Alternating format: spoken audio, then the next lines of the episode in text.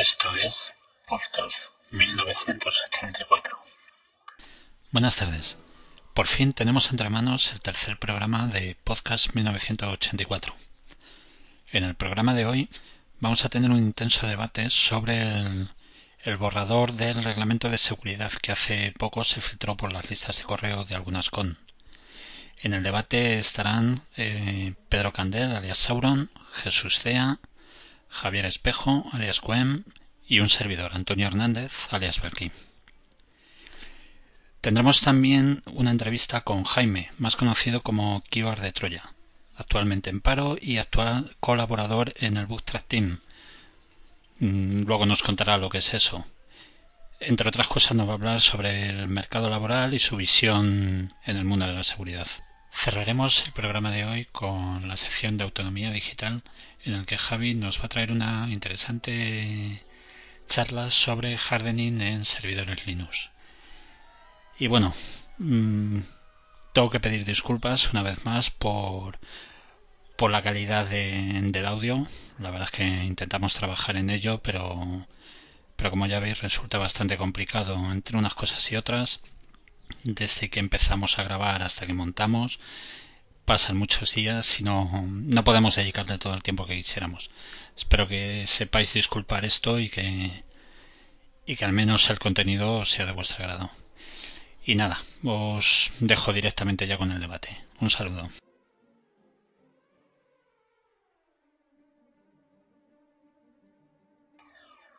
El debate. Buenas, eh, pues en el podcast de hoy, en, en, lo que es el debate, vamos a, a sacar el tema de la ley de seguridad privada, que es un tema que apareció la semana pasada en cierta lista de seguridad. No sé, eh, bueno, creo que era, bueno, yo lo he visto en lista de Rooted y, y otras listas varias. Y bueno, lo que parece así a priori es que vamos a poder hacer desde tiro al pato con las pistolas de Segur hasta eh, intentar hackear un móvil. Es decir, quieren meter todo en un saco y que las eh, empresas, da igual un poco, porque al final puede entrar todo, eh, en, pues las empresas puedan utilizar eh, ciertos mecanismos para que, bueno, eh, quieran dotar, dotar, de calidad, vamos a decir, a, a su personal. Por ejemplo, se, se, han escuchado temas como que quieren, eh, bueno, pues que las certificaciones sean casi algo obligatorio, algo que no vemos en ningún aspecto en la gran comunidad que algunos hablan que algún día conoceré o que me la presenten. Eh, hablan. Hombre, existe, existe una comunidad real, ¿eh? Sí, existe una comunidad real, pero muchas veces la gente crea sus propias comunidades como si fueran setas. Al final, cada uno está creando sus propias conferencias y cada uno se está montando su reino de taifas y hay algunos que se creen que es la, la duquesa de Alba cuando realmente es Don Pimpón. O sea. Pero bueno, eso lo podemos dejar ahí. Hay muchos que están hablando de que toda la comunidad está de acuerdo con que las certificaciones, con el famoso carnet de Juan, que, curiosamente apareció también en la en la Rutez, que estábamos todos descojonados, como que era lo de broma, y curiosamente ahora, hace una semana, aparece como que posiblemente sí que se llega a hacer. Hombre, no nos vamos a engañar, vamos a ver. Está muy claro que lo, eh, uno de los objetivos que se persiguen de una forma o de otra es clasificarnos ¿vale? Tenernos controlados y coger y decir, a ver, esta persona trabaja, eh, trabaja aquí, está haciendo esto y en este momento sé si va al váter, y en otro momento sé si a lo mejor está intentando atacar algún tipo de gobierno. Sí, sí, por supuesto. Etcétera, etcétera. Yo, lo que yo no veo, sinceramente, es que la gente apoye realmente a esto. Eh, hay gente que ya está hablando en boca de, de mucha gente, o por lo menos de la gente que va a sus conferencias, diciendo que eh, este borrador o esta forma de pensar es algo válido y que, vuelvo a repetir, esa comunidad con, mayu con la C mayúscula, como ponen en sus correos, eh, está de acuerdo. Mm, que pregunten a mucha gente si tienen que pasar por un examen cuando llevan 20 años trabajando, o los que sean, en seguridad, o en sistemas, o en cualquier eh, área tecnológica que, que implique o que esté dentro de este borrador. Bueno, eh, yo pienso que vamos a ser también pues un poquito un poquito serios, ¿no? Eh, ya que esto no es aplicable, por ejemplo, eh, por ejemplo a todo el mundo, ¿no? En realidad sí, pero eh, pero no no a todos. Eh, nosotros, por ejemplo, lo que hemos tenido lo que hemos tenido acceso es eh, pues a una serie, por ejemplo, de sujetos que sí que están obligados, eh, supuestamente pues a prestadores de servicios a terceros, operadores de mercado, centros de formación y aparte todos ellos con una obligatoriedad de la inscripción.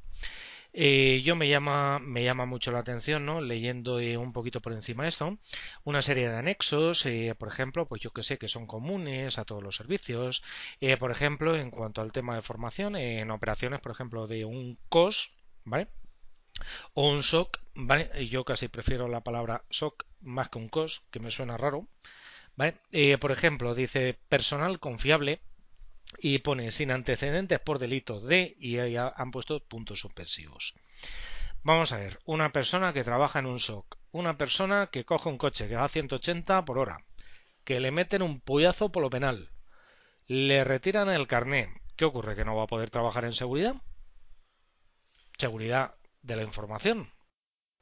Sí, pero al final, ¿quién va a ser el, el que se levanta en seguridad sea, decir, ¿quién, quién, ¿cuál va a ser la entidad que se levante para dar el ok a unos y a otros? Eso es lo que yo no, no estoy viendo a día de hoy. Bueno, eh, hay, por ejemplo, pues una serie, una serie dentro del borrador de, digamos, requisitos, ¿no?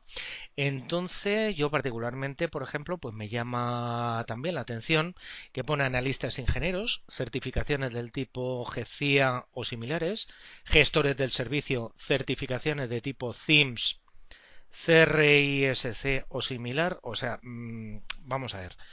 Eh, estamos hablando de formaciones, por ejemplo, que lleva ISACA, formaciones tipo ISC, eh, formaciones de la servilleta del bar, eh, por ejemplo, que nos vamos a tomar una cerveza. No sé qué pensáis al respecto. Eh, eh, yo pienso que todo debería de ser válido, ¿no? Me miráis para que hable. Pues yo estoy pensando en voz, en voz baja, ¿no? En mi mente sobre este tema y bueno, yo no he leído el borrador, no, no sé los detalles, pero estoy pensando sobre otras profesiones eh, reguladas, ¿no? Que hay muchas. O sea, para, para servir pan en una panadería tienes que tener el título de manipulación de alimentos. Que es un título, será fácil de conseguir, etcétera y tal, pero te hace falta, bueno, pues, pasar un trámite, ¿vale? Y estar registrado en un sitio. Entonces, eh, estoy intentando buscar justificaciones de por qué esto tiene que ser diferente. O sea, yo, yo mismo me suena, me suena como antinatural, pero me planteo, bueno, ¿por qué somos distintos? ¿no? Si yo se lo digo a mi madre, le digo, mira, que ahora tengo que registrarme en algún sitio para trabajar en algo lo que se pone en vida personas, mucho dinero por medio, bla, bla, bla, y alcance mundial, lo que yo haga, eh, pero me molesta que esté registrado. Cuando para ejercer la medicina tienes que pasar un examen, estar registrado. Para un, estoy seguro de que un, un, un, un, mecánico de un taller pues tendrá que tener sus certificaciones y sus y sus cursos periódicos de formación, etcétera.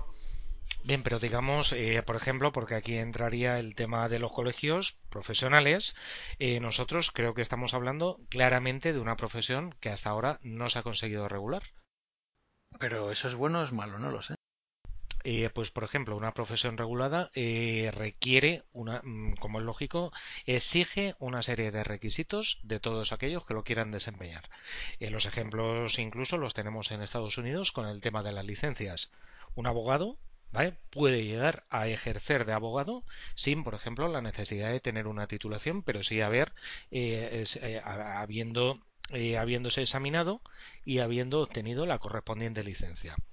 Eh, nosotros llevamos muchísimo tiempo, eh, particularmente, y bueno, pues el tema de la formación, algunos me conoceréis, eh, llevamos muchísimo tiempo intentando ver cómo podríamos, por ejemplo, regular esta profesión. hemos tenido un montón de problemas, no lo hemos conseguido. De hecho, los colegios oficiales, muy a la que nos pese, pues realmente, vale, tenemos mucho colegio oficial de ingenieros en X, de, vamos a llamarle, de Z, que no nos sirve absolutamente para nada. ¿Vale? Con todos mis respetos, y creo que esta guerra la perdimos hace tiempo, los eh, eh, la perdimos hace bastante tiempo con el tema de los colegios, podríamos haber tenido una muy buena representación pero al ser una profesión que cualquiera la podía ejercer, pues adelante. Si hemos permitido eso de, toda la vida hasta ahora, ¿por qué no seguir exactamente igual?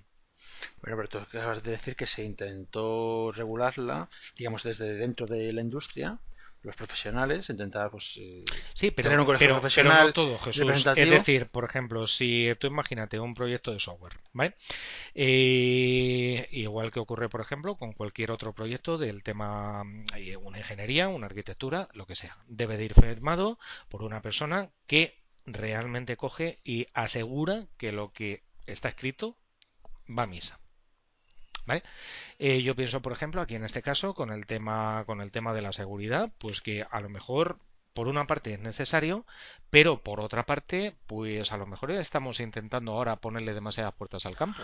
A ver, a mí lo que no me cuadra de todo esto es que justamente lo estén intentando llevar por el lado de las certificaciones de empresas privadas.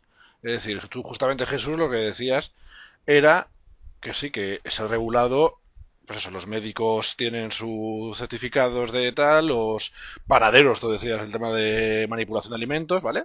Perfecto. Esto, ¿por qué lo quieren llevar justamente, curiosamente, a eso? A un ISC, a un ISACA, a un X. ¿Qué pasa? Que esas entidades son todopoderosas. No sé, yo creo que la gente que está diciendo todas estas cosas de que la comunidad está de acuerdo y que parece todo muy molón, o una de dos, o están poniendo la mano para ver si cae algo, o hay algo raro. O sea, todo manipulación de alimentos, como ya has dicho y demás, todo es público, todos son certificados que vienen eh, a nivel estatal. Eh, yo creo, lo que estáis diciendo es, está muy bien en un mundo ideal eh, lo que dice Jesús tiene razón, todo está regulado, lo que decís vosotros, el porqué, pero yo lo que creo que aquí ha habido mala fe. Para empezar, primero se han filtrado unos documentos mm, que ya estaban adelantados, que no se ha contado con nadie, o por lo menos que conozcamos, no se ha contado con, con nadie para redactarlos. Rápidamente han salido a la palestra a organizar una mesa, una reunión, eh, las cabezas visibles de las empresas más grandes eh, ha salido la Guardia Civil a decir sí, sí, venga, vamos a organizar la reunión, vamos a hablar con vosotros. Sabemos que no va a servir absolutamente para nada, porque esto ya está avanzado, esto ya está trabajado. ¿Esto en qué consiste? Esto es control, nada más. O sea, ¿por qué no se ha hecho hasta ahora? Nunca ha interesado. ¿Qué pasa ahora? Ahora tienen miedo. Estamos viviendo mm, los problemas políticos que está viendo por las cuentas electrónicas, por los Twitter, los discos duros borrados, todas esas cosas. ¿A quién tiene el miedo? A los que manejan la tecnología. ¿Qué hacer para controlarlos? Pues hay que registrarlos, hay que colegiarlos y decir, estos van a poder ejercer, estos no. O sea, yo creo que esto va de todo eso. Yo soy el mal pensado siempre y el paranoico, pero esto va de eso. Eh, yo lo he dicho claramente antes. Curiosamente, en la RUTEZ, a la cual yo nunca iré, ah, ah, sí, nunca iré, eh, eh, me contaron que, salió el tema de, porque lo vi en Twitter, de hecho con Alex y demás, lo, estoy muy descojonando. Y curiosamente, esto que parecía un cachondeo para todos, curiosamente no lo es. Efectivamente, lo que decía Antonio, esto eh, es algo que, que ya está muy avanzado, que no sabemos cuándo nos lo van a meter, pero yo creo que ya nos lo han metido. ¿Cuándo y cómo? Bueno, de momento es un borrador, ¿eh? Y tiene que seguir los cauces como lógico. Perdona, el borrador es lo que tenemos nosotros. Sí, efectivamente, pero bueno, esto y a ver, como bien nos han comentado, ¿vale? Eh, tiene, eh, estamos en proceso, ¿vale? Estamos en proceso.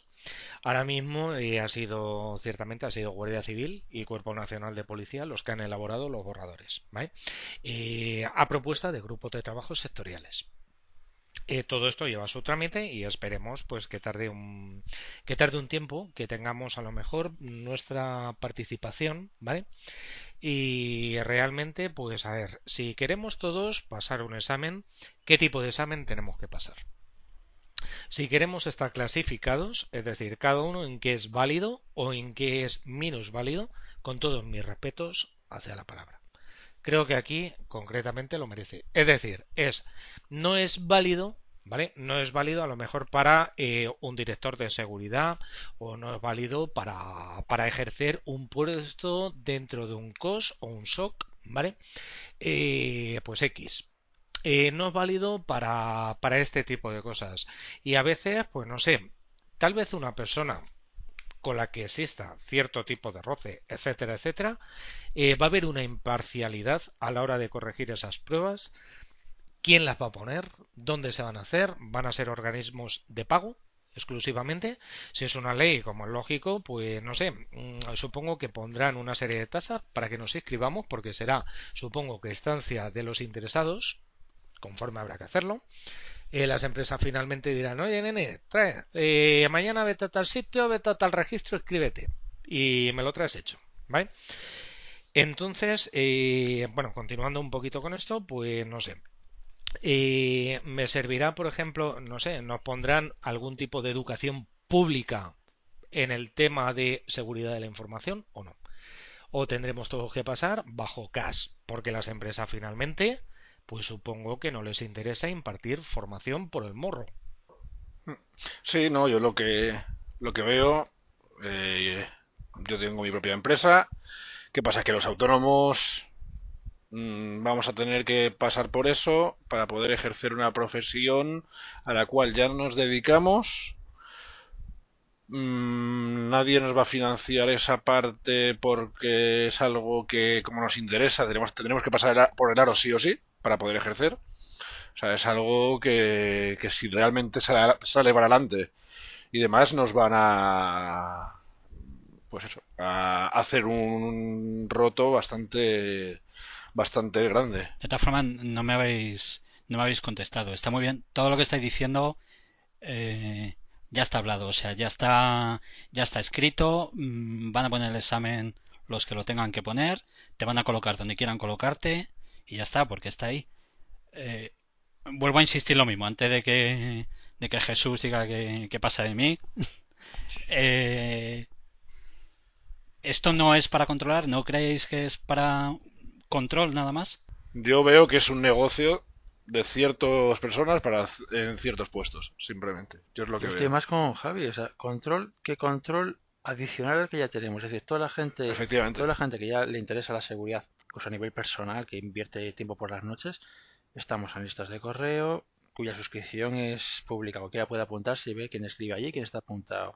Vamos a congresos, eh, nos bajamos, nos bajamos el podcast. Estamos, quien quiera saber quiénes somos, mm, eh, que lo coges el, bueno, hace 10 años coges el IRC hispano, canal X y, y estamos ahí todos ya identificados, perfectamente identificados. O sea, no es más control que el que, que el que ya había. A mí, sí es cierto que la informática, pero eso pasa con la informática en general, y me voy un poco por las ramas en casi todas las profesiones hay una barrera de entrada importante. Pues yo que sé, para hacer un puente, pues tienes que ser arquitecto y además hace falta acceso a recursos económicos, etcétera, importantes, ¿no? Una infraestructura.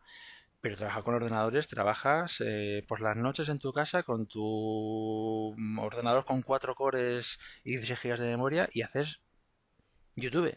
Lo creas tú, YouTube, ¿vale? O Facebook. Y claro, Mm, distinguir quién es informático del vecino del tercero autodidacta y que te hace la página web, ¿vale? Que se ve, bueno, ahora se ven menos, pero siempre se veían en los en las farolas, página web por 50 euros. O, o te doy wifi, te doy wifi por 50 euros, que te dice, bueno, tu vecino te va a dar wifi gratis, porque, porque no es otra cosa. Entonces, eh, cualquiera es informático, ¿vale? Y claro, es cierto que existe ya una profesión, una, profesión, un título que es ingeniero informático, técnico superior y, carreras parecidas como Teleco, etcétera, ¿no? Pero en la práctica cualquiera puede actuar de informático hoy en día, ¿Vale? Efectivamente. Otra cosa es para lo que te vayan a contratar, es decir, pues una empresa determinada pues te dirá que o en función de tu experiencia profesional y lo que puedas demostrar, digamos tu experiencia práctica, que igual es el puto amo aunque no tengas estudios formales, o el hecho de que tengas un título es lo que te da acceso a un puesto de trabajo, pero es que eso ya pasa con todas las profesiones. La diferencia es que con informática cualquiera puede ejercer de informático, mientras que con- para ejercer de médico o de arquitecto pues te hace falta recursos. Bien, efectivamente, hasta ahí estamos de acuerdo. Pero creo que eh, partimos de una experiencia práctica que la gente, si está ocupando hoy en día un puesto de trabajo, es por algo. Pero eso, le pero eso ocurrirá también al que, yo qué sé, pues habrá, y, mm, un ejemplo, los que construyeron las catedrales, ¿vale? La catedral de Santiago, que tiene mil años, pues eh, el tío ese no era Tú arquitecto. barriendo para la tierra, ¿no? No, ese tío no era arquitecto, ese tío fue un autodidacta que empezó de aprendiz en los gremios, empezó de aprendiz picando piedra, bobo, y después de cuando ya llevaba 50 años metido en la profesión, el tío levanta catedrales. No está certificado. Bueno, pero es que eh, yo pienso, pienso que ahora hay muchos puestos que sí los quieren clasificar. Y yo, yo, Y eh, le doy la razón a Antonio de que creo que esto eh, ni más ni menos pasa por tenernos a todos controlados. ¿Qué hacemos? ¿Dónde estamos? No lo veo en absoluto. Controlados estamos ya. Eh, yo creo que esto es para, es- están ciertas personas cogiendo Cacho, pillando cacho. Vamos a ser sinceros. ciertas personas que lo que quieren es coger posiciones. Mm, yo tengo varias porras de que más de uno va a acabar como consejero en algún partido político o en el gobierno. Eh, alguno de que va presumiendo de que su con es la más reputada del, de, España. Mm, Eso es bastante discutible. Pero bueno, lo que, lo que habría que ver es eh, dónde van a acabar esos. Estoy seguro que acabará eh, borrando los datos del disco duro de Bárcenas o borrando eh, el porno del director o del presidente del gobierno porque va a ser el gran capo de la seguridad de España. Mm, Yo creo que están cogiendo posiciones simplemente para lucrarse ellos mismos. Por mucho que vayan de, que yo soy muy de izquierdas o yo soy muy de tal, pero más de uno de estos está vendiéndose, pero pero bien para, para su propio lucro. Yo creo que esto va por esos tiros. De hecho, si curiosamente aparece ya que van a, como ha dicho Antonio, una mesa en la cual ya están convocados gente de las famosas empresas del IBEX.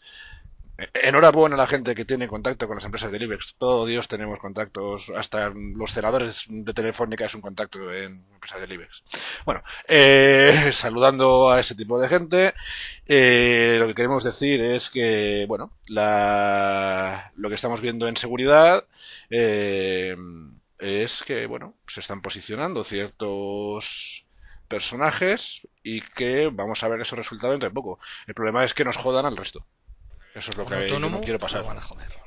Efectivamente, a mí me va a joder a, y, a- y a todos los que no que, que o tengamos que pasar por el aro por, porque tenemos que comer. Bueno, vas a crear ya ciberinteligencia de tus investigaciones. Ah, hostia, eh, entonces te comes la ley.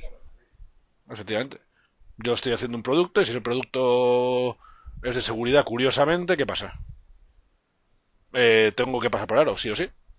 Por lo cual, esto es una caza de brujas, eh, pero justamente pues, con gente que está relacionada con empresas y con, y con el Estado. Y todos sabemos bien quién está ahora. ¿Os habéis quedado mudos? ¿Está Jesús? No. A ver, yo, yo, eh, una cosa que quiero decir es que a mí no me parece bien que se, au- aunque a pesar de todo lo que estoy diciendo, no tengo una opinión formada sobre la necesidad de certificarte o de una autorización administrativa, etcétera, no, ni, pa- ni para un lado ni para el otro. Intuitivamente me da muy mal rollo, intuitivamente. Pero intentando buscar motivos por los que no certificarme, me encuentro con eso de todas las demás están certificadas. Es decir, pues lo que he dicho, pues para servir pan o para ser camarero tienes que tener un título, que es manipulación de alimentos, técnico en manipul- manipulación de alimentos.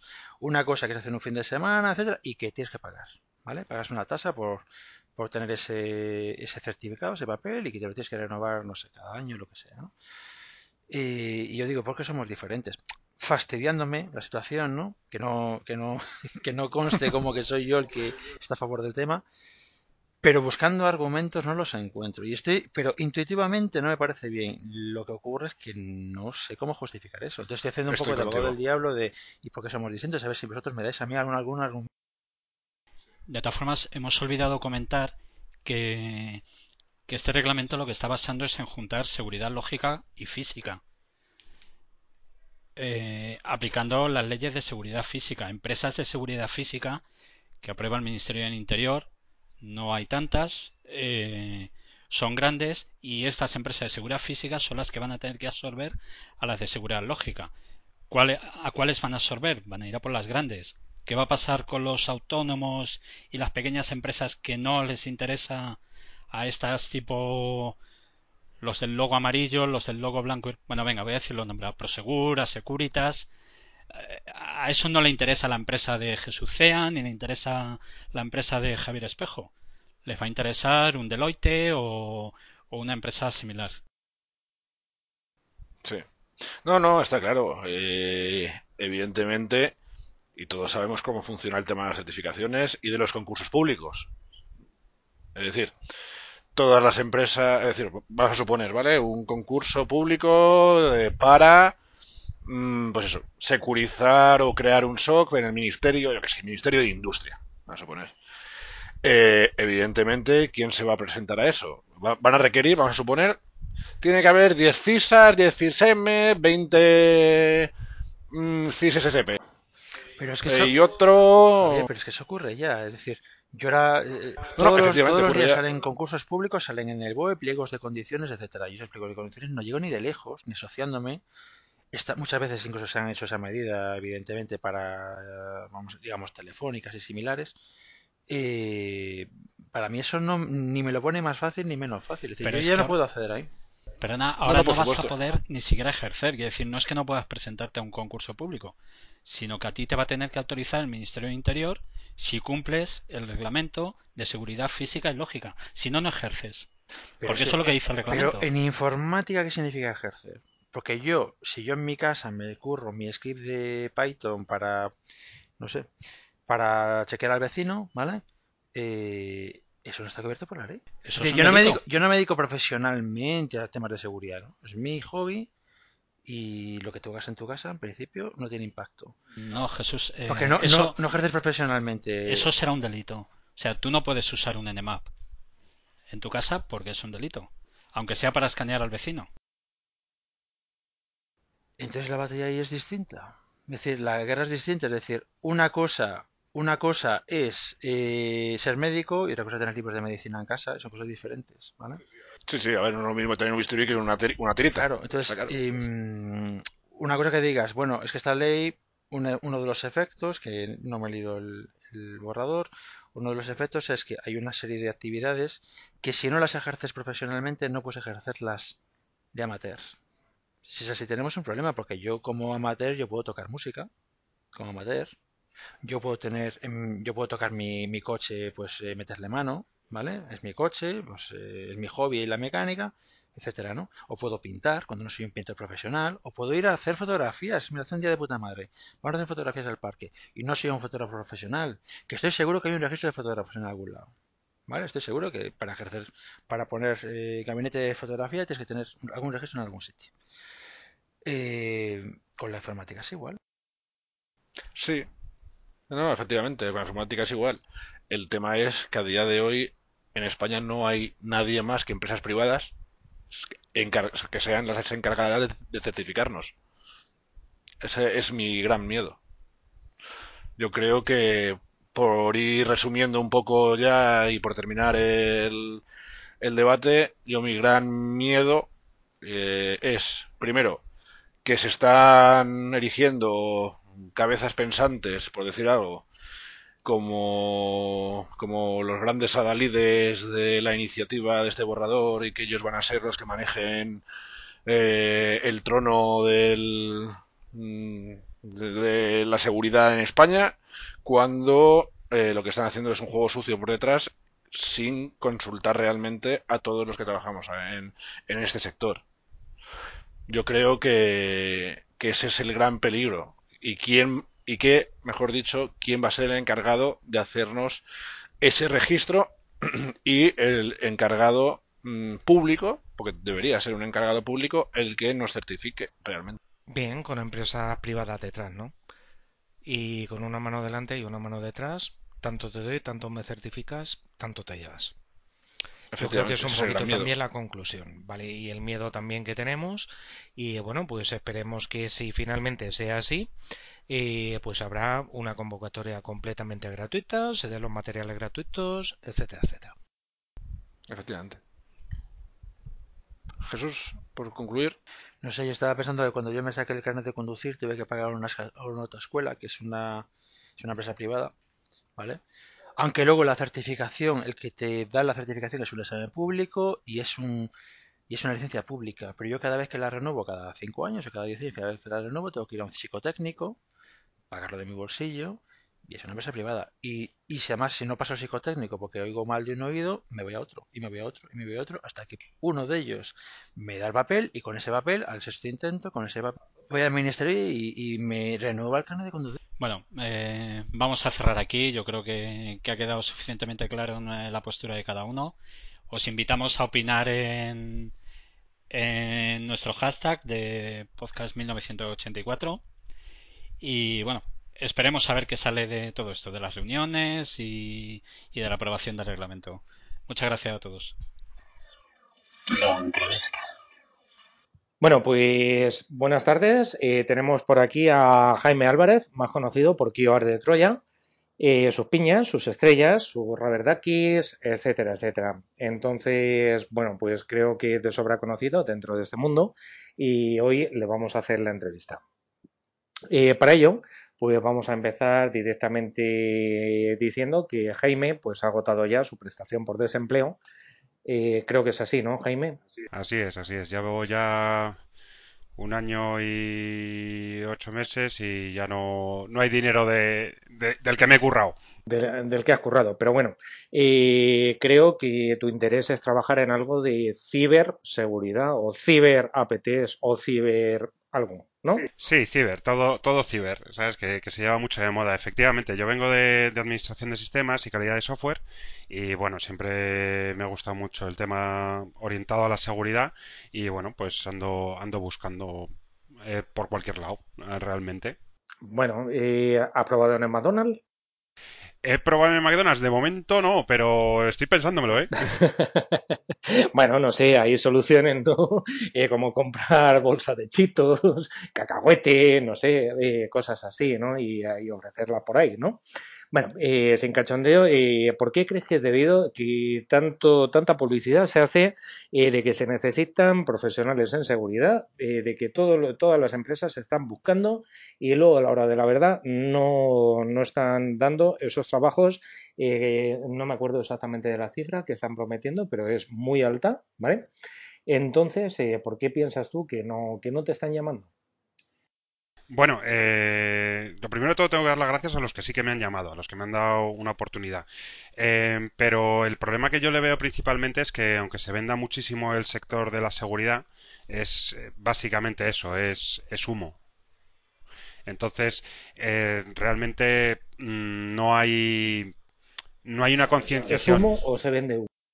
Se vende humo. El, mundo de la consultoría. Eh, eh, el humo normalmente humo a quemado, huele a quemado normalmente, ¿sabes?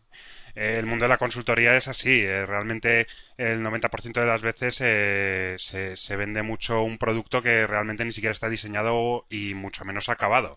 Entonces, se vende muchísimo, pero no se reinvierte adecuadamente en lo que se tiene que volver a reinvertir. Bueno, vamos a ver. Eh, tenemos, conforme estamos comentando en este podcast, eh, tenemos un borrador del futuro reglamento de seguridad privada.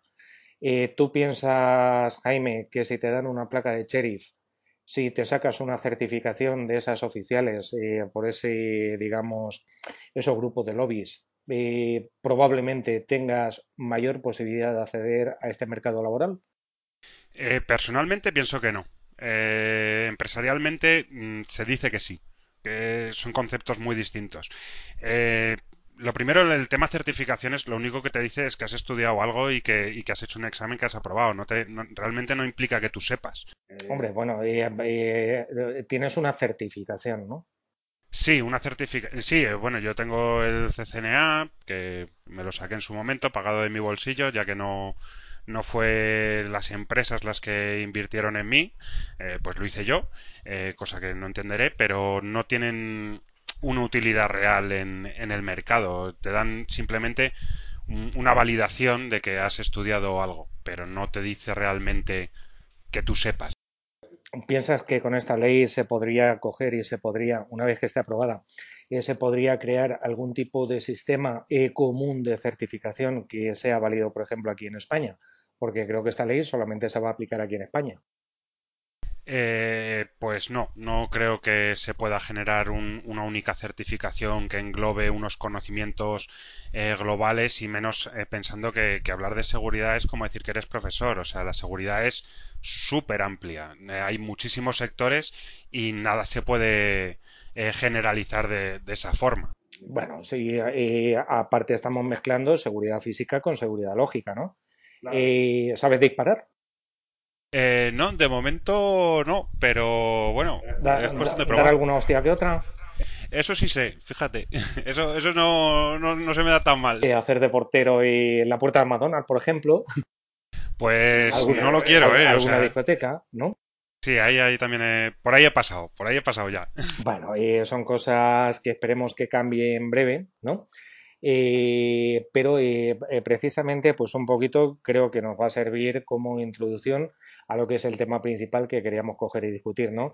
Si existe realmente algún modo de medir, digamos, de alguna forma, los conocimientos mínimos que tiene que tener una persona que quiera trabajar en el mercado de la seguridad física y lógica. Es decir, conforme hemos dicho, vamos a tener a una encima que aprender a dar porrazos, a disparar, eh, no sé si queréis el resto, pues aportar algo, continuamos con la entrevista y después lo comentamos. Me indican los compañeros pues que, eh, continuamos con la entrevista. Y bueno, pues vamos a ver, eh, Jaime, actualmente, ya que estás en búsqueda activa de empleo, desde aquí hacemos un llamamiento pues a las empresas que, que lo quieran llamar, ¿vale? aparte, pues Jaime, ¿estás, por ejemplo, participando en algún proyecto tipo open source? Sí, eh, bueno, eh, estoy ahora con el, con el BookTrack Team, que eh, es una distribución, es la competencia de Cali española, que no está mal. Creo que no se conoce tampoco mucho. Desde aquí, pues invitamos a las personas que, lo llevan a que vengan un día, hablen con nosotros, nos expliquen realmente por qué, por qué está esa distribución y cómo está hecha, como en Made in Spain. Y bueno, Jaime, me parece que tiene la mayoría de descargas, no, creo que no son de aquí. Eh, no, no, eh, creo que la mayoría estaban en, China, creo, si no recuerdo mal. Sí, efectivamente, por ahí, por ahí van los tiros. Pero vamos, que, que han tenido un volumen de descargas brutal. Eh, lo que sí que me gustaría resaltar es, sobre todo para los desarrolladores españoles, ya que es una distribución que mueve gente de España y que el idioma va a ser mucho más cómodo, que, que se pongan en contacto con nosotros para, para también para, para aumentar la calidad del sistema y que ellos también tengan un lugar de reconocimiento, puesto que creo que aquí también es otra cuestión que se deja bastante que desear para determinados temas, sobre todo para los que son desarrolladores de aplicaciones, es muy interesante eh, potenciarlas y valorarlos según el valor que tienen, no comparados eh, y poder compararnos con, otros mercados eh, de fuera. Perfecto. Eh, dejaremos la dirección escrita para aquellos que os queráis poner en contacto con, eh, este equipo, pues eh, para que lo podáis hacer. yo sé por ahí que estás en algo metido de un pato o algo así. Sí, bueno, tú realmente lo sabes mejor que nadie porque di una charla. La, primera vez que me animé fue fue a dar una charla fue en Navaja Negras, que estuve encantado, una conferencia que, anima a todo el mundo a ir, pero, pero efectivamente es algo que, que se es un hardware eh, realmente que bueno eh, yo a lo que me dedico exactamente lo que he hecho es traducir eh, o sea de hacer que el layout de teclado sea válido para, para el idioma español en, en, parte ni siquiera lo he hecho todo o sea las cosas como son Y, y bueno, pues eh, todas las posibilidades que da que son casi infinitas. En esta cuestión eh, hablamos de ataques eh, de tipo físico, pero que pueden hacer muchísimo daño en muy poco tiempo. O sea, poniendo y poniendo un, una Raverdaki eh, directamente cogiendo, pinchándolo en un equipo que tenga una sesión abierta, podemos poner en pantalla, por ejemplo, Eñapa. Por ejemplo, eh, bueno, eso sería el, de las cosas más simples que te pueden pasar, ¿sabes? O sea, te pueden borrar eh, cualquier tipo de archivo, te pueden generar eh, un punto de acceso para que se conecten a tu máquina, o sea, las posibilidades son infinitas. La cuestión es que, que es un, hay- no hay que tener en cuenta que es un hit de teclado que funciona como tal. El motivo es, es porque no se detecta como, como un- por el antivirus y, y lo que todo lo que tú puedas picar delante de un ordenador, el pato lo va a hacer a mucha más velocidad. Eh, desde cambiar el fondo de escritorio hasta Por eso, por eso yo estaba interesado, por ejemplo, en ir poniendo ñapa con la ñ, como es lógico. Bueno, eh, ¿tienes previsto algún, algún evento próximo que quieras comentar aquí en el podcast? Eh, bueno, voy a dar una charla.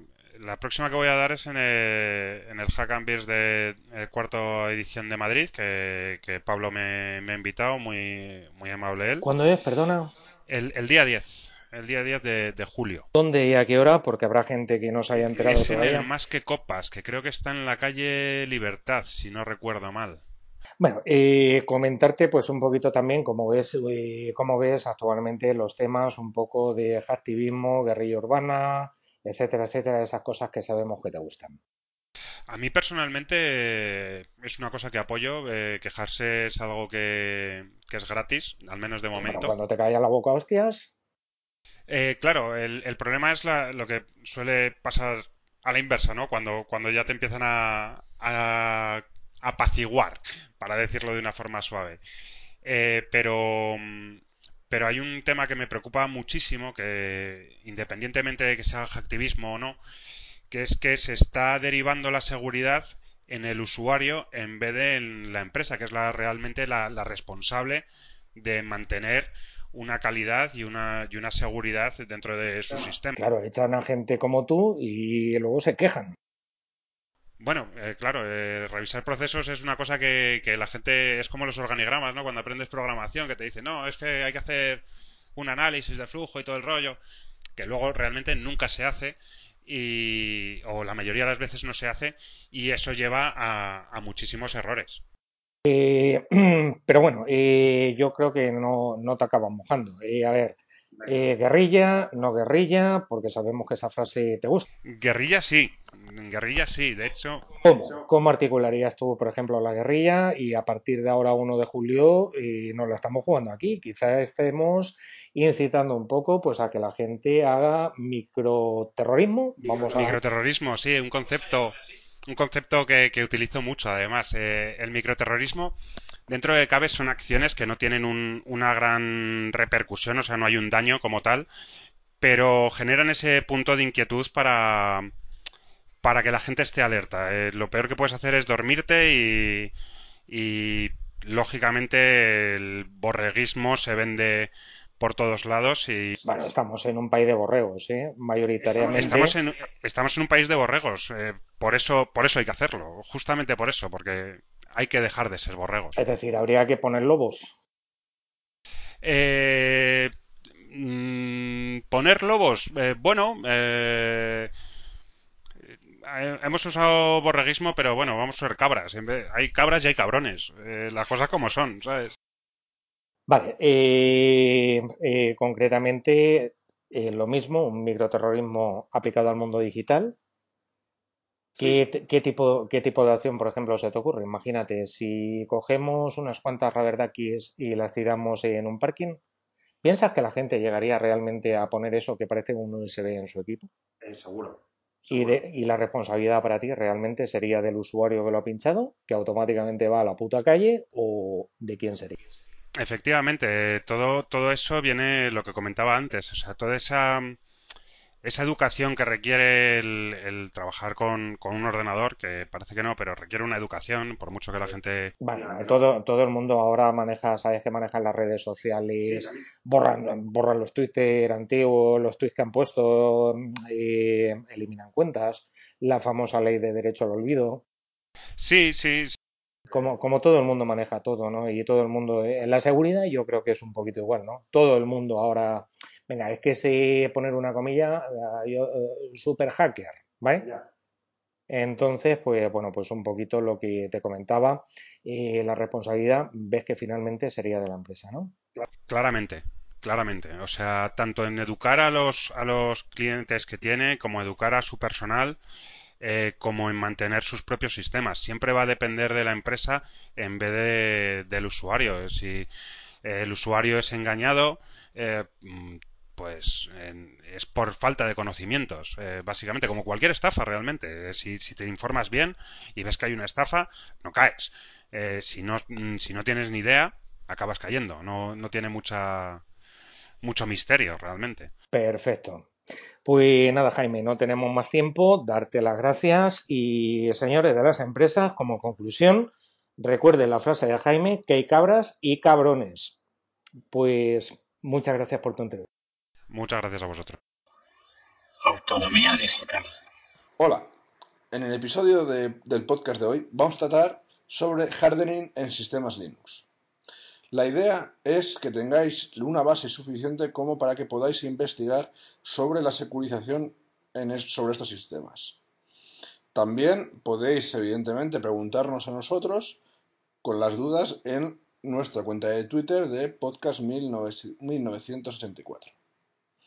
Bueno, el primer punto que me gustaría contar como grave a la hora de, securizar un sistema es el de sobreinstalar paquetes. Es decir, normalmente la gente instala, hay bastantes administradores de sistemas que no tienen cuidado, instalan paquetes que no son necesarios. Imaginaros que instaláis un paquete que sea de audio en un, en un, sistema que lo único que tiene que hacer es abrir una web en PHP y no necesita ningún codec, ningún tipo de eh, plugin de audio, ni el OSS, nada que nos haga eh, tener la necesidad de instalar ese tipo de paquetes. Pues bueno, un atacante puede estar probando vulnerabilidades y ver que está instalado un paquete de, un paquete de audio, por ejemplo, que tiene bugs. Pues bueno, pues entonces tendríamos vulnerado nuestro sistema por un paquete innecesario. Esa es la primera recomendación. También, a, raíz de esta recomendación, yo también eh, comentaría que, por favor, todos los sistemas que sí sean necesarios, mantenerlos al día. ¿Por qué digo esto? Porque imaginaros que si el bug famoso de Hellbleed de OpenSSL eh, hubiéramos tardado los, en solucionarlo mucho tiempo y aún así no se hubiera actualizado ya que el administrador de sistemas no se hubiera enterado, pues tendríamos un agujero de seguridad brutal en las aplicaciones web que, o no web que podamos tener en el sistema. Todo lo que venga necesario o sea, todo lo que tuviera dependencia sobre un, certificado SSL tendría ese, bug. Así que, por favor, mantengamos los paquetes necesarios actualizados y los innecesarios no instalados. Vale. ¿Cómo podríamos mantener eh, puestos al día esos paquetes? Pues bueno, hay, hay, varias formas. Una muy simple, bueno, pues hacer un cron que lo que te haga es un upgrade cada vez que haya eh, o localicemos paquetes eh, eh, actualizaciones de esos paquetes a la hora de ese paquete de, seguridad. Eso lo metes en un cron y ese script lo que hace es, pues simplemente te hace el upgrade y el update de la aplicación. Aquí tenemos una pega, que son nuestros amigos desarrolladores. Evidentemente, si el sistema de desarrollo está muy alejados unos de otros, pues los desarrolladores van a tener bastante pánico de que se actualice la plataforma, ya que no saben cómo van a actuar estas actualizaciones sobre su sistema. Así que, por favor, intentemos hacer que los sistemas de desarrollo y de sistemas estén muy al tanto mm, eh, de lo que hace el uno y el otro, ya que evitaremos un montón de fallos de seguridad, ya que, eh, ya que eh, al estar sincronizados, los unos sabrán lo que están haciendo y los otros se les quitará el miedo. Bueno, otro fallo muy importante es el tema de los puertos de acceso, es decir, SSH, eh, lo que se ocurre el VNC, el remote desktop, mm, distintas formas de acceder a, las máquinas.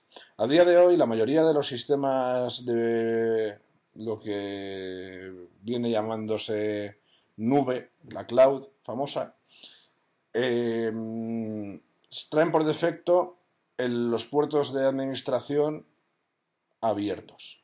Bueno, si solo tenemos una máquina, eh, una máquina que sea eh, sí o sí, eh, o tenga sí o sí acce accesible por internet el puerto de administración, me voy a centrar en el puerto SSH porque es el que en Linux el 90% utilizamos como puerto de acceso,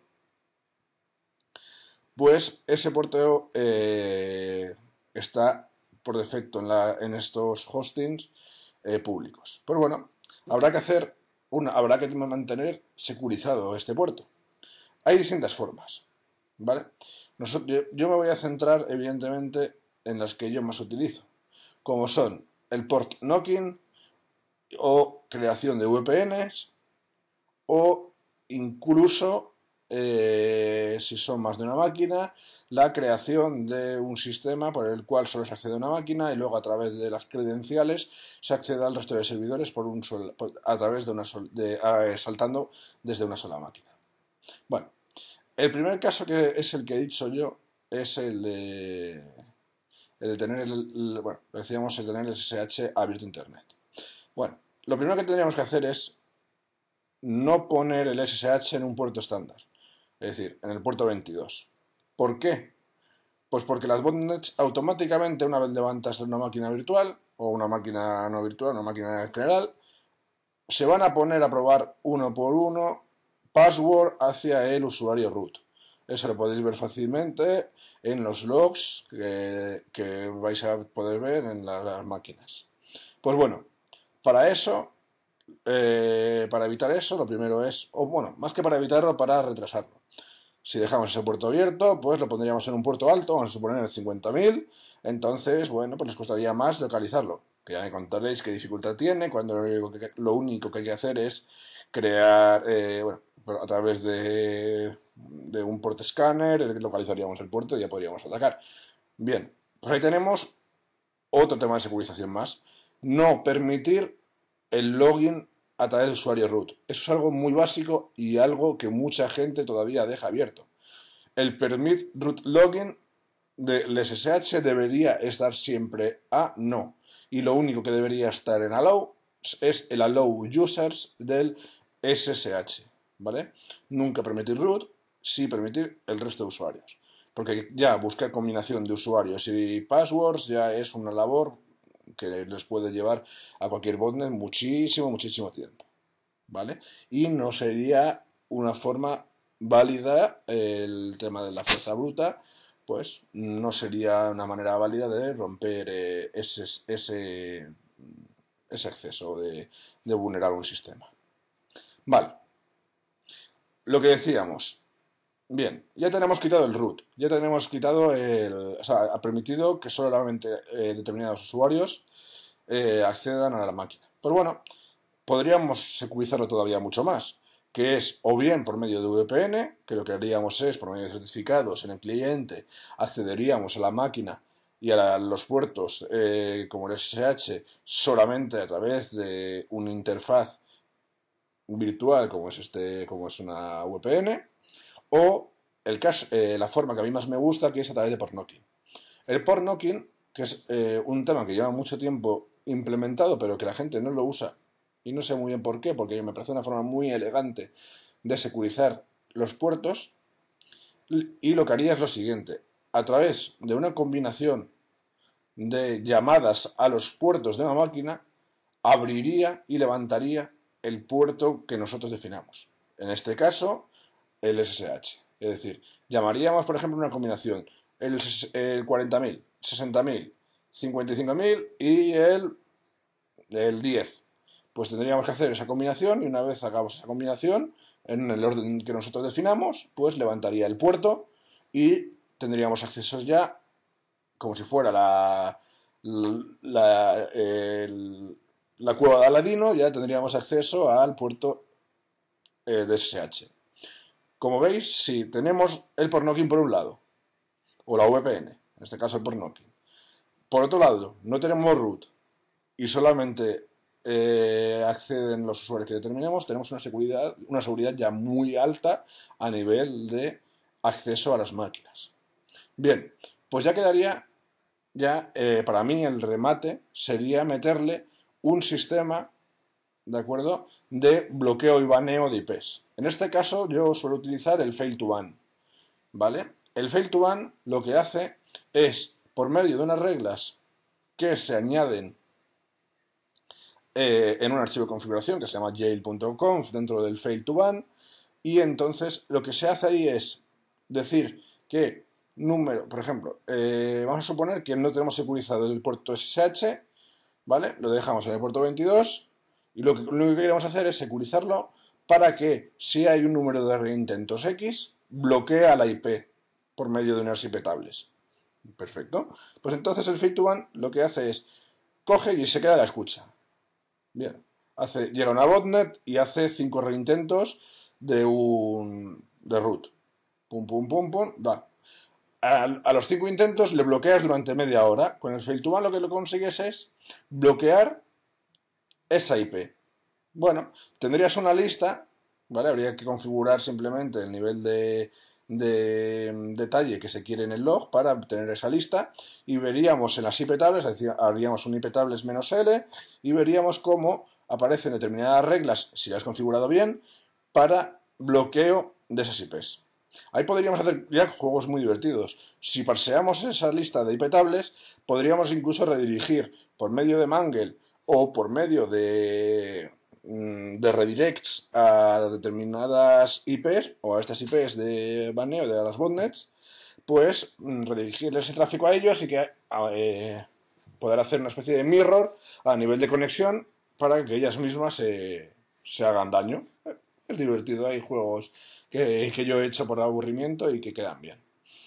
Vale, pues con esto Resumiendo, para securizar el puerto, simplemente para que veáis la cantidad de cosas que se pueden hacer simplemente para securizar un puerto. Me centro en el puerto SSH, pero tendríamos cualquier, con esto podríamos securizar cualquier otro puerto. Vale.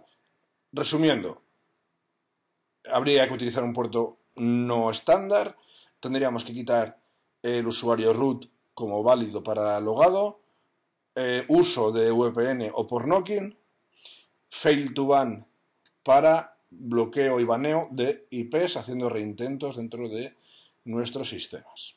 Bien, esto a nivel de acceso de máquinas. Ya tendríamos lo que viene siendo el enjaulado completo de nuestro sistema. Así sería muy complicado que ataques de fuerza bruta o ataques de otro tipo pues bloqueen, eh, se vulneren la plataforma.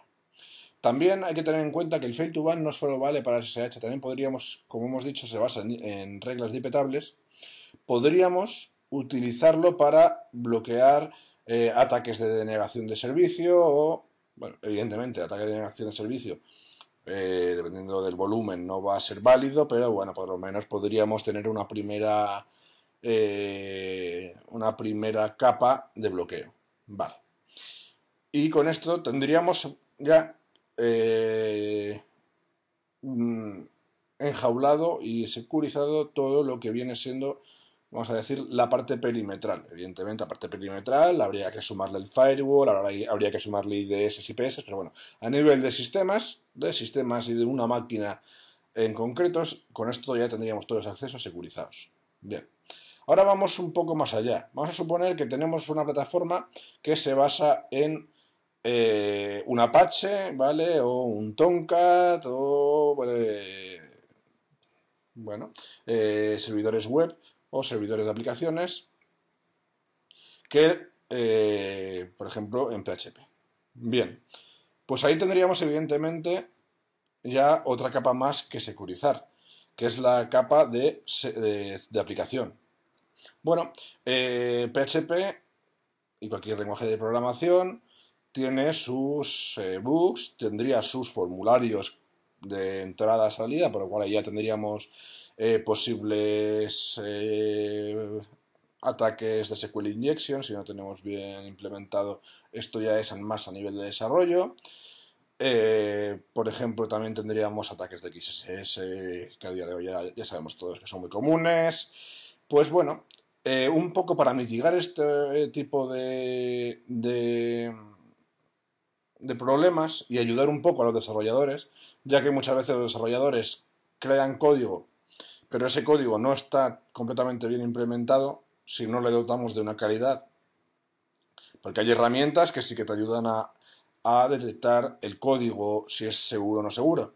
Pero bueno, por regla general, todavía a día de hoy no se implementa y no se hace una integración continua con eh, análisis de código.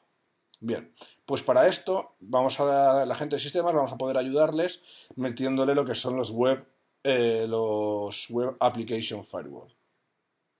¿Vale? Eh, los WAF eh, lo que hacen es pues meter una capa de seguridad para, por ejemplo, los ataques de SQL injection, para los ataques de XSS o incluso meterle una capa como puede ser con el mod evasive o con eh, programas tipo de Nighthost incluso eh, eh, capar eh, posibles ataques o la primera capa de, ataques de denegación. Bien, pues con esto lo que tendríamos con Mod Security, eh, a día de hoy el Mod Security 2 es bastante potente, lo que hace es automáticamente, él va actualizando sus reglas de, de firewall, o sea, de, de WAF, eh, y lo que va haciendo es, pues automáticamente va metiéndole una capa por encima, que lo que hace es cuando detecta un ataque tipo, yo que sé, un OR, OR, 1 igual a 1, eh, guion, guion, lo típico, eh, lo que te hace es detectar que eso ha sido un intento por parte de la IP Pepita eh, de un eh, ataque de SQL injection o de un ataque de XSS, si se ha detectado un, en la URL un script alert bla bla bla entonces él detecta y automáticamente daría un error 500 o le daría un error el cual bloquea esa petición. Por lo cual toda la parte de ataques de tipo SQL injection XSS estaría minimizado. Con mod evasive como hemos dicho podríamos mitigar los eh, los ataques de bueno mitigar vamos a decir reducir el, impacto de los ataques de denegación de servicio a los servidores. Muchas veces eh, no se tiene en cuenta el tema del, de los limit burst. Hablo de limit burst porque bueno, utilizo mucho la nomenclatura de petables, que lo que hace es eh, cuando llega un flujo de datos determinado, ese eh, automáticamente lo que hace es descartar los paquetes. Ve que tienes eh, un número determinado de paquetes, da igual ISMP, TCP, UDP, lo que sea, y lo que hace una vez que esa IP eh, llega a un límite, automáticamente lo descarta. Eso es lo que haría unas reglas como el mod evasive o el o, reglas dipetables, eh, reglas dipetables controlando el limit burst. Bien. Otro tema que habría que tener en cuenta son las cabeceras. Hay cabeceras específicas para el XSS. Por ejemplo, el XSS Protection lo que hace es eh, activar la seguridad y detección a, eh, a, través de una cabecera de Apache de eh, ataques tipo de bloqueos, mejor dicho, bloqueos de ataques de XSS. Eso habría que tenerlo en cuenta. ¿De acuerdo? Con esto podríamos ya tener eh, la parte de aplicación de manera básica, evidentemente, pero bastante robusta. Tendríamos ya eh, el sistema, tanto a nivel de aplicación como a nivel de acceso, securizado. Y luego ya lo que nos quedaría también mmm, ver es qué maneras tendríamos, ¿de acuerdo? Para, por ejemplo, el control de acceso de los usuarios, de los legítimos. ¿De acuerdo? Mm, yo lo que utilizo muchas veces es una herramienta eh, que se llama Snoopy. Sí, suena a coña, pero bueno, se llama Snoopy, que lo que hace es una auditoría de todos los comandos, de todos los de cada usuario que tiene acceso al, eh, al sistema.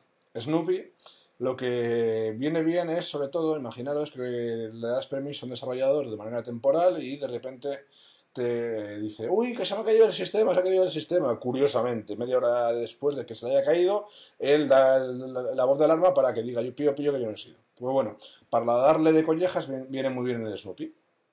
¿De acuerdo?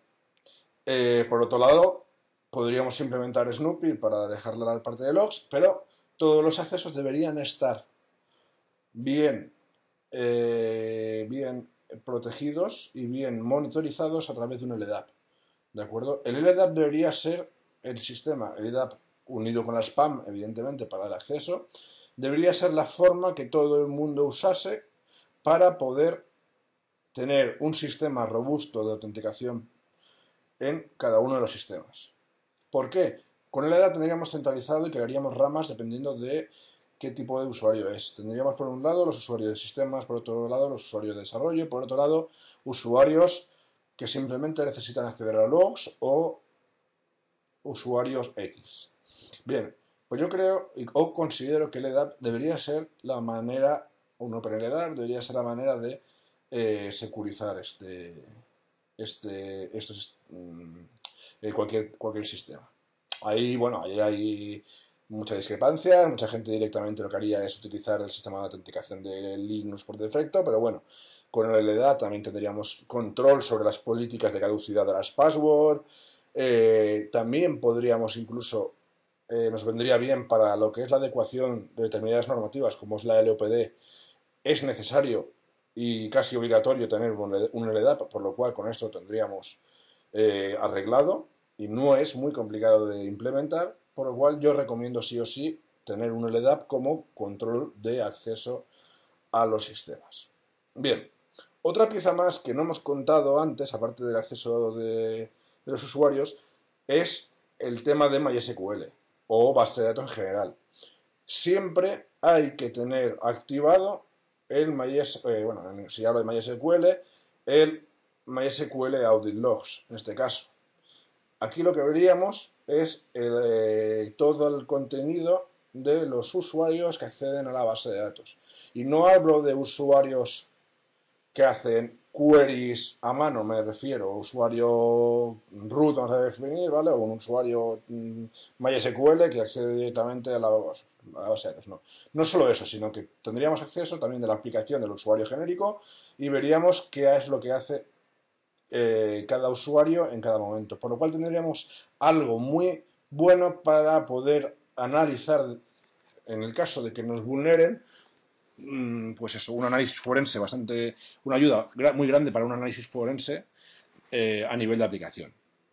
Con esto tendríamos, eh, pues con estos logs tendríamos un sistema muy válido para poder recorrer y poder analizar dicho, eh, dichos ataques. Mm, lo dicho, MySQL Audit Logs. Ahí, eh, ahí no solo tendríamos las selects, sino que podríamos configurar los eh, drops, los deletes, el, sistema, el nivel de detalle que nosotros queramos. Bien. Por último, y no, por y no lo menos importante, es el tema de las políticas de passwords.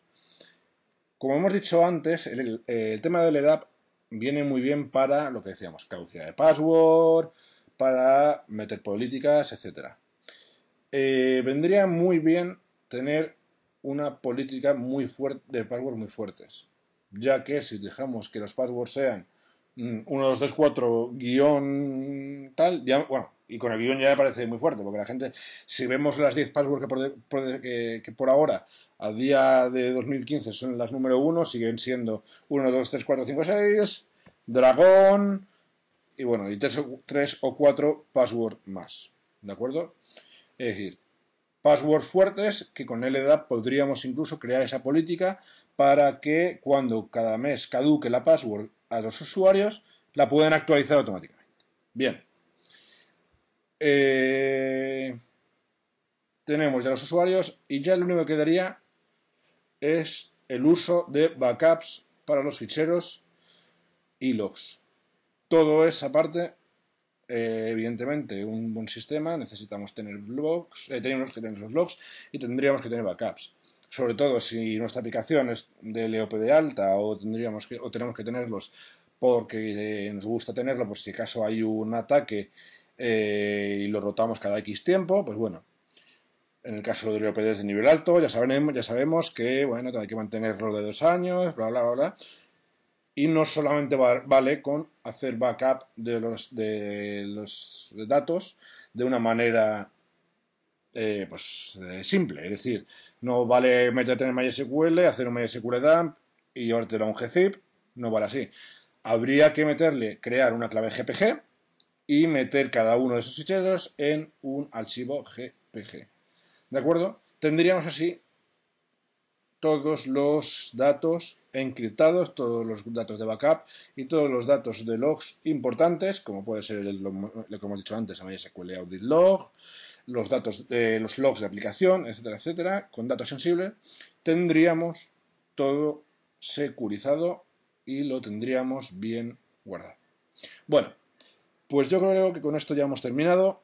Eh, y lo que habría que ver a partir de ahora ya es mejorar e ir avanzando en lo que es el jardín. Este ha sido un jardín muy básico, ha sido 25 minutos de conceptos muy fáciles y conceptos, eh, bueno, que algunos conoceréis, otros no, como puede ser el pornoki, a lo mejor no lo conocíais, pero bueno, simplemente saber eso, que el sistema cuanto más simple, menos vulnerable es. ¿De acuerdo? Y yo creo que con esto hemos terminado. Un saludo y muchas gracias. Hasta aquí el tercer programa de Podcast 1984. Ya sabéis que para poneros en contacto con nosotros podéis hacerlo a través del email podcast1984 o a través del hashtag de Twitter podcast1984. Nada más, espero que os haya gustado. Hasta pronto.